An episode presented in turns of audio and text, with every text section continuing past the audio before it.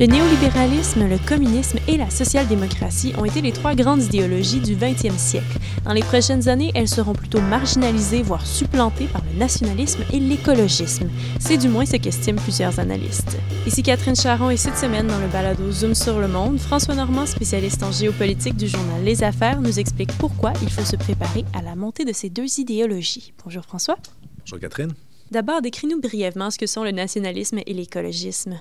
Le nationalisme, euh, c'est une idéologie qui prône euh, la défense des intérêts politiques, économiques et culturels des nations. Le nationalisme peut être de gauche, mais la plupart du temps, il est surtout associé à la droite et à l'extrême droite.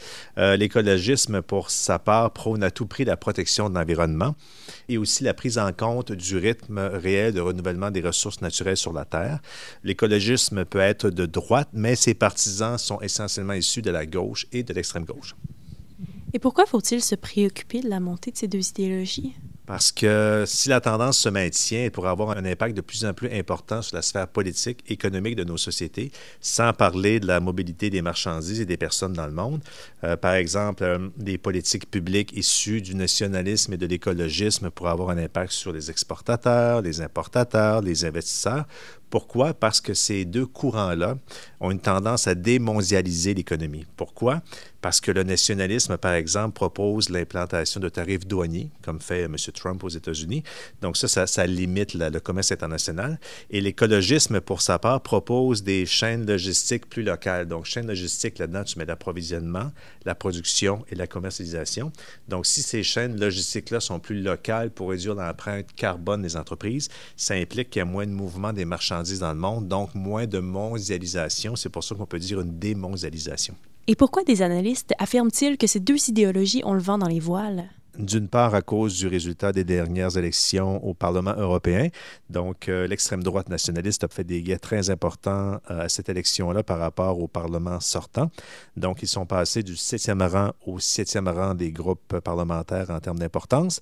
Les Verts sont toujours au cinquième rang, mais ils ont fait des gains très importants en Allemagne. Ils sont devenus maintenant la deuxième force politique dans le pays, devant les sociodémocrates. Donc, les nationalistes et les écologistes ne contrôlent pas le Parlement européen, mais ils y sont de plus en plus influents. Et là, ce qui serait intéressant de voir, c'est comprendre pourquoi le nationalisme et l'écologisme sont en train de, progresser de plus en plus et pourquoi on doit s'attendre à ce que ces deux courants-là progressent dans les prochaines années et décennies surtout. Il faut se rappeler que le nationalisme en 1945 était totalement discrédité. Euh, l'ancien président français, François Mitterrand, notamment dit, je le cite, le nationalisme, c'est la guerre. Donc, cette prémisse-là que le nationalisme causait les guerres, c'est, euh, ça a été très présent en Europe, surtout pour la génération qui a vécu la Deuxième Guerre mondiale comme euh, M. Mitterrand. Sauf que la, nouvelle génération, les plus jeunes, n'ont pas connu la Deuxième Guerre mondiale et donc le nationalisme n'est plus du tout un sujet tabou. On s'en réclame ouvertement. Euh, par exemple, dans le débat national au Québec, on s'en réclame, mais c'est un, nationalisme de gauche, c'est pas un nationalisme de droite, par exemple, comme on voit en Europe. Donc, euh, et là, la montée de l'extrême droite et du populisme à laquelle on assiste, notamment en Europe, ça montre justement qu'il y a un retour du nationalisme en force. Mais attention, diraient les historiens, c'est pas un retour au nationalisme belliqueux des années 30, guerrier, qui va absolument conquérir d'autres pays. Euh, c'est pas ça du tout. L'histoire ne se répète pas. Donc, cela dit, en Europe, la montée du nationalisme se, se traduit par une méfiance de plus en plus grande à l'égard de l'Union européenne et d'une méfiance aussi à l'égard de l'immigration. Aux États-Unis, je te dirais que la montée du nationalisme se, se, se, traduit par un rejet du multilatéralisme et d'un retour au protectionnisme avec l'imposition de tarifs douaniers, euh, comme je t'expliquais tantôt.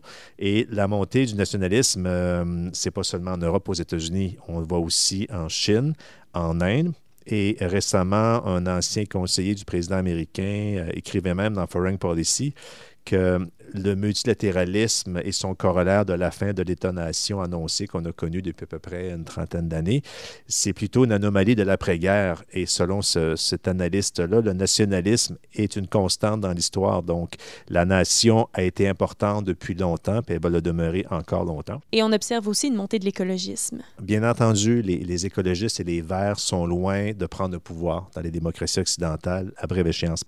Mais ils sont sur une lancée inéluctable. Pourquoi? Pourquoi? Premièrement, parce qu'il y a un sentiment d'urgence par rapport au réchauffement climatique, à la crise écologique, euh, à la surconsommation des ressources, à l'extinction euh, des espèces accélérée par les activités humaines. Et même si les écologistes sont, loin du, euh, du, pouvoir, mais il y a de plus en plus de, députés écologistes. On le voit en Europe, en Allemagne, deuxième groupe parlementaire au niveau fédéral au niveau de l'Union européenne. Au Canada, on est rendu avec deux, deux députés écologistes, donc c'est pas beaucoup, mais bon, euh, ça, ça, ça progresse tranquillement pas vite. Et selon plusieurs analystes, la tendance ne peut que s'accentuer dans les prochaines années. Pourquoi? Mais si tu regardes tous les ados, qui, euh, les étudiants qui ont manifesté récemment pour faire la grève euh, pour le climat, mais ces ados-là, euh, très militants, beaucoup plus que leurs parents, je peux en témoigner, ces jeunes-là vont voter dans les prochaines années, puis ils vont voter de plus en plus. Donc, nécessairement, ils risquent de voter pour des, candidats verts, carrément, ou des gens qui proposent des, des politiques vertes, entre guillemets. Autre facteur aussi qui, qui milite en faveur d'une montée d'écologisme, c'est le réchauffement climatique en lui-même parce que c'est sûr qu'on euh, peut, stopper en théorie le réchauffement climatique sous la barre des 2 degrés Celsius, mais euh, la, commande, euh, la commande est tellement élevée pour y arriver, selon le GIEC, qui dit qu'il faut réduire nos émissions de gaz à effet de serre de 45% d'ici 2030, donc c'est 11 ans.